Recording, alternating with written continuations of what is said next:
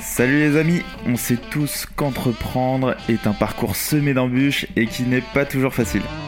On se retrouve face à une montagne de problématiques et de prises de décision au quotidien. Il devient donc indispensable de s'entourer des meilleurs dans leur domaine pour nous aider à faire de nos projets des succès. L'objectif de chaque épisode répondre à une problématique bien précise avec des solutions concrètes que tu peux implémenter dans ton business dès demain. Je suis Alexis Bouvet, cofondateur de l'agence Cvisu et de la marque Tailleur, et je te souhaite la bienvenue dans Conseil d'amis, le podcast qui apporte un maximum de valeur pour les entrepreneurs. Bonne écoute Bonjour à tous les amis, bienvenue dans ce nouvel épisode de Conseil d'amis. Aujourd'hui on est en compagnie de Francky, Francky Sfez, fondateur de Méditation Secrets. Francky aujourd'hui va nous expliquer comment être moins stressé au travail grâce à la méditation. C'est un épisode qui sort un petit peu des clous, qui sort un peu du côté business, mais franchement justement qui m'attire énormément parce que mine de rien, la méditation, moi c'est quelque chose que je fais tous les jours, que j'invite aussi les gens à faire, et mais c'est quelque chose quand même qui est très flou et très compliqué à mettre en place. Du coup, Francky est là pour nous aiguiller, euh, beaucoup d'expérience, 17 ans dans le domaine. Est-ce que Francky, tu peux te présenter d'ailleurs comment tu vas? Bien sûr, bah écoute, ça va très bien Alexis, et puis bah, ravi euh, de faire ce, podcast avec toi, un peu, un peu original. Euh, ça va très bien, on est vendredi, il fait beau, la vie est belle. Ouais, là il y a un beau soleil pour les gens qui te voient pas. Du coup, il y a un très beau soleil par ta fenêtre, c'est magnifique. Nickel. Est-ce que tu peux te présenter en, quelques phrases du coup? Tu m'as expliqué que tu étais slasher. c'est peut-être un mot peu courant. Donc, euh, je suis carrément chaud pour euh, réexpliquer un peu tout ça. Bien sûr, avec plaisir. Donc, moi, c'est Francky. J'ai 43 ans, je suis marié et je suis le repapa de quatre filles. Euh, et effectivement, comme je te le disais, je suis slasher. Donc, être slasher, c'est en gros quand tu as, deux, quand as deux activités. Donc, moi, j'ai une activité principale. Je suis salarié en tant que sales manager dans une société qui s'appelle Weborama depuis 11 ans et demi. C'est une boîte qui est dans le marketing digital. Et de l'autre côté, bah, je suis un, passionné de méditation depuis 14 euh, ans et euh, j'aide les entreprises et les collaborateurs à apprécier les bienfaits de la méditation au travers de, workshops, de formations digitales et de coaching. Et en fait, moi, la méditation, c'est quelque chose qui me passionne tellement que bah, j'ai suivi euh, huit certifications différentes de méditation afin d'avoir une vision la plus transversale possible. Et je me suis formé à plus de 200 techniques de méditation différentes. C'est génial. En gros, tu arrives à allier quand même euh, toute la partie euh, boulot euh, avec un CDI, un taf, on dirait assez fixe, et à l'inverse, vivre de ta passion et quelque chose que tu fais quand même tous les jours et partager tout ça. C'est ça. Et en fait, ce qui est drôle, c'est qu'il y a une vraie connexion entre les deux. C'est-à-dire que dans mon job salarié, j'ai plein de clients que je fais méditer. et donc qui du coup bah ils préfèrent bosser avec moi sur mon job et du coup ça fait des bonnes ça fait des bonnes connexions il y a, il y a de bonnes synergies belle synergie trop cool Génial. Est-ce que tu peux nous expliquer un petit peu plus justement ce qu'est la méditation? Bon, les gens, je, pense, connaissent le mot, peut-être comprennent pas forcément les concepts qu'il y a derrière, parce que ça peut être très facilement flou. Euh, je suis carrément chaud pour refaire un, petit, euh, une petite mise au point là-dessus. Ouais, bien sûr. Alors c'est vrai que la méditation, on va retrouver la méditation euh, dans les quatre coins du monde. Pardon. On retrouve de la méditation en Australie, en Asie, aux États-Unis, en France, dans les religions également, il y a de la méditation. Il n'y a pas vraiment de définition officielle. Mais moi, j'aime bien définir la méditation. C'est comme si je te demandais là, tout de suite, à toi, Alexis, d'appuyer sur le bouton pause dans ta vie. Tu fermes les yeux et tu de faire travailler tous tes sens. Tu observes comment tu te sens physiquement, mentalement? Est-ce que tu as chaud? Est-ce que tu as froid? Est-ce que tu as faim? Est-ce que tu as envie de dormir? Peu importe. vraiment, euh, on, utilise beaucoup le terme pleine conscience en méditation, euh, qui en fait a, été traduit de façon maladroite du terme mindfulness. En fait, c'est pas vraiment de la pleine conscience, c'est plutôt de la pleine présence ou de la pleine attention. D'accord, ok, je vois. Génial. Effectivement, c'est ressentir en fait euh, tout ton corps, tout, tout ce qu'il y a autour, entre guillemets, pour au final, ouais, te... es pleinement attentif, t'observes, t'entends, moi j'ai par exemple dans, la rue, il y a des travaux, bah, j'entends marteau, marteau piqueur au loin, dans le jardin, j'entends des oiseaux qui chantent. Euh, je suis bien, euh, je suis content d'être là. Euh, tu, fais travailler tes, sens en fait, tels qu'ils se présentent. Est-ce que tu as des pensées? Est-ce que tu as des émotions qui viennent? Es vraiment, on utilise beaucoup le terme être dans le moment présent. C'est un peu cliché, mais être dans, le moment présent, très souvent, on fait 3, 4, 5 choses en même temps. on peut être derrière un, webinar et en même temps écrire un mail et puis boire un thé et être sur son téléphone. Bah, L'idée, c'est d'apprendre à essayer de s'accorder des petits moments, des petites bulles, des petites pauses, des petites parenthèses dans des journées qui sont généralement assez chargées et assez stressantes trop souvent. Souvent, on, pense que la méditation, en tout cas moi c'était euh, mon a priori au tout début, quand j'avais commencé, je me disais, bah voilà, il faut que je bloque un peu toutes mes pensées, euh, que je pense à rien, etc., que j'accepte pas forcément les choses. Est-ce que toi, justement, tu as des conseils à nous donner pour avoir des bonnes pratiques en méditation? Tout à fait. Alors effectivement, c'est vrai que beaucoup de personnes s'imaginent que quand on médite, on essaye de faire le vide dans son esprit, dès qu'il y a des pensées qui viennent, on essaye de les combattre et de les empêcher de venir. Eh ben non, c'est vraiment tout l'opposé.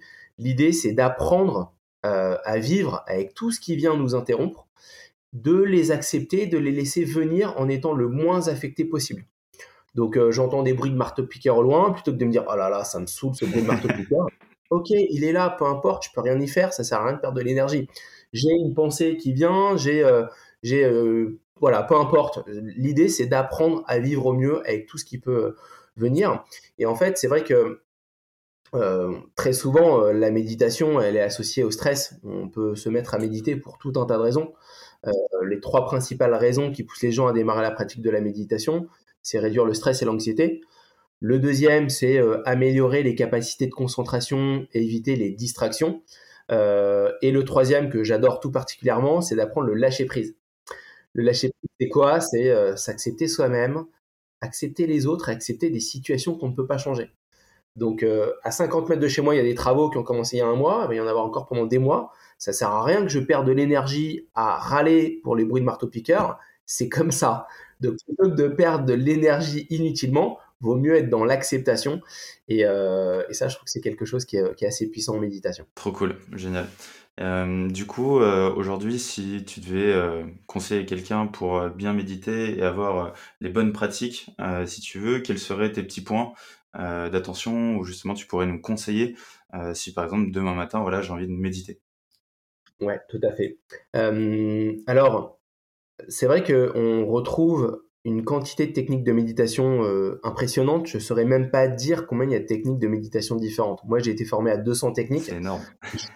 C'est quoi? C'est monstrueux. Je suppose qu'il y en a des, je suppose qu'il y en a des, des milliers. Euh, ce, ce, ce qu'on découvre, c'est qu'en fonction des courants de méditation, il va y avoir un certain nombre de, de critères à respecter.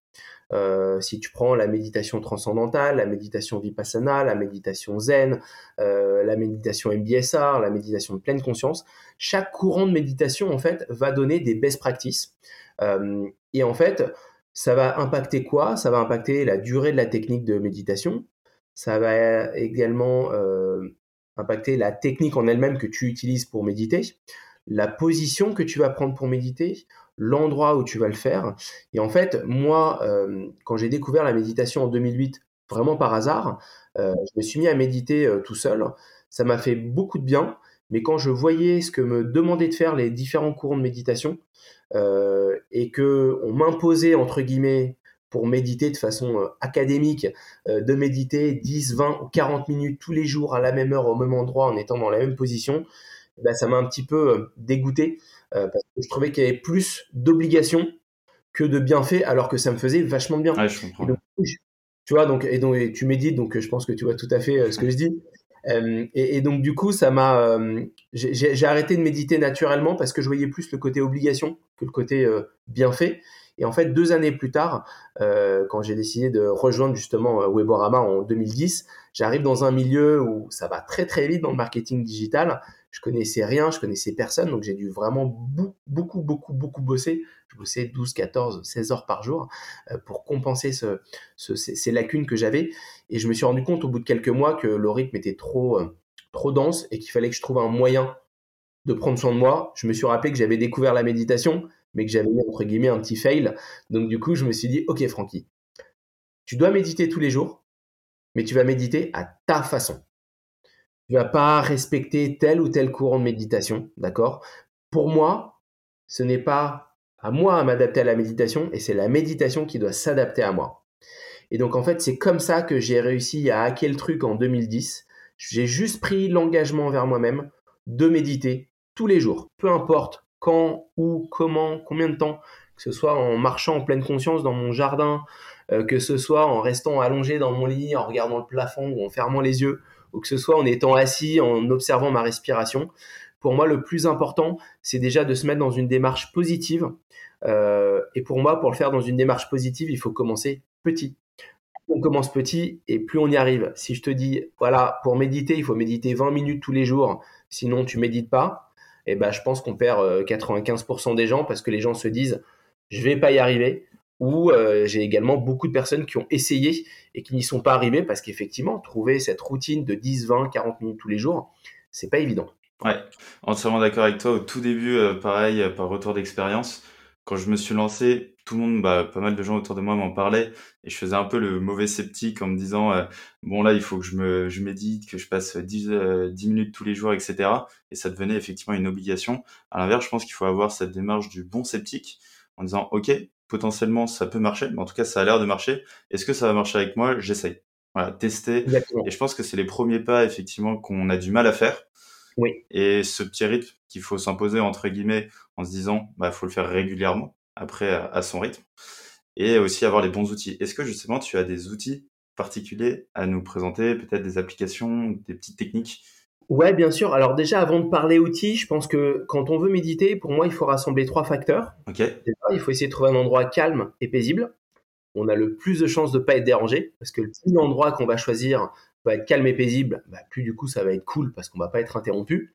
Mais en plus de ça, on va pouvoir libérer notre esprit qui va pas être en train de se dire j'espère que personne va débarquer alors que je suis en train de méditer. Parce que moi je fais des, des coachings de CEO dans des boîtes, euh, et donc parfois ils sont dans des conditions un peu compliquées, donc je, leur demande de s'assurer avant de commencer qu'ils peuvent libérer leur, leur esprit sur ce point-là. Ça c'est le premier point qui me semble primordial. Le deuxième, c'est de prendre une position qui est confortable, peu importe la position. En méditation zen, on va te demander de te mettre en position de fleur de lotus, les mains en forme de mudra, le dos parfaitement droit, et on va te dire de ne pas bouger pendant 20 euh, à 40 minutes. Et puis si tu as, le malheur de bouger, tu te prends un coup de baguette par le maître en méditation. je respecte ce courant de méditation, je l'ai pratiqué. Perso, c'est pas ce que je veux pour moi, c'est pas ce que je veux pour mes élèves. Pour moi, quand on veut méditer, on veut se faire du bien. Donc pour moi, la position doit être la plus confortable possible. Peu importe en tailleur par terre, allongé au sol, dans un lit. Pour moi, la méditation est primordiale. Plus la méditation va être confortable, et plus en fait tu vas pouvoir profiter de la session de méditation. Euh, et en plus de ça, tu vas ressentir des effets parce que comme la position est confortable, tu vas pouvoir rester immobile. Et le fait de rester immobile va renforcer en fait les bienfaits de la session de méditation. Ça, c'est le deuxième point. Et le troisième et dernier, c'est de donner une intention à ta session de méditation. On peut méditer pour tout un tas de raisons. Une intention, c'est un peu comme un objectif, même si j'aime pas trop le terme objectif avec la méditation. Mais en gros, c'est se dire, moi par exemple, je me réveille tous les matins, j'ouvre les yeux, je les referme, soit je reste allongé dans mon lit, soit je vais dans le canapé, et je commence par faire de la méditation gratitude. Et en fait, avant de commencer ma session, je me dis, ok, j'ai quand même vachement de chance dans la vie. Je suis marié, j'ai quatre enfants, j'ai deux jobs, j'ai un toit au-dessus de ma tête, j'ai tout ça.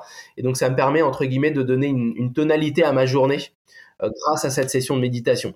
Quand je déjeune, par exemple, quand je médite après mon déjeuner, parce que ça fait euh, entre 9 et 10 heures que je suis en activité, bon, bah, du coup je suis un petit peu fatigué, bah, là euh, l'intention que je donne à la session de méditation, c'est un peu de recharger les batteries pour les 5, 6, 7 heures qui me restent dans ma journée.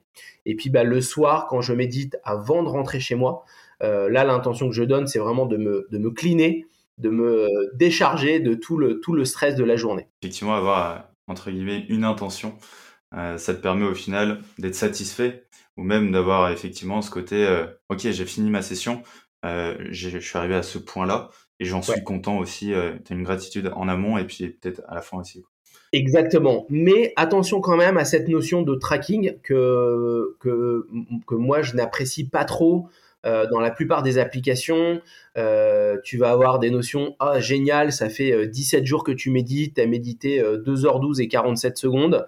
je trouve qu'il y a un côté qui est contre-intuitif. Pour moi, la méditation, on se fait du bien et quand tu rentres dans une notion de tracking, je trouve que moi, ça me dérange un peu. Après, c'est personnel. Moi, ce qui me fait peur quand j'ai des élèves qui démarrent des formations avec moi, que ce soit des formations digitales ou en live, c'est ils ont dans leur tête que pour méditer, il faut 10 minutes minimum. Je ne sais pas d'où ça vient. Je pense que c'est parce que la plupart des applications fonctionnent de cette façon-là.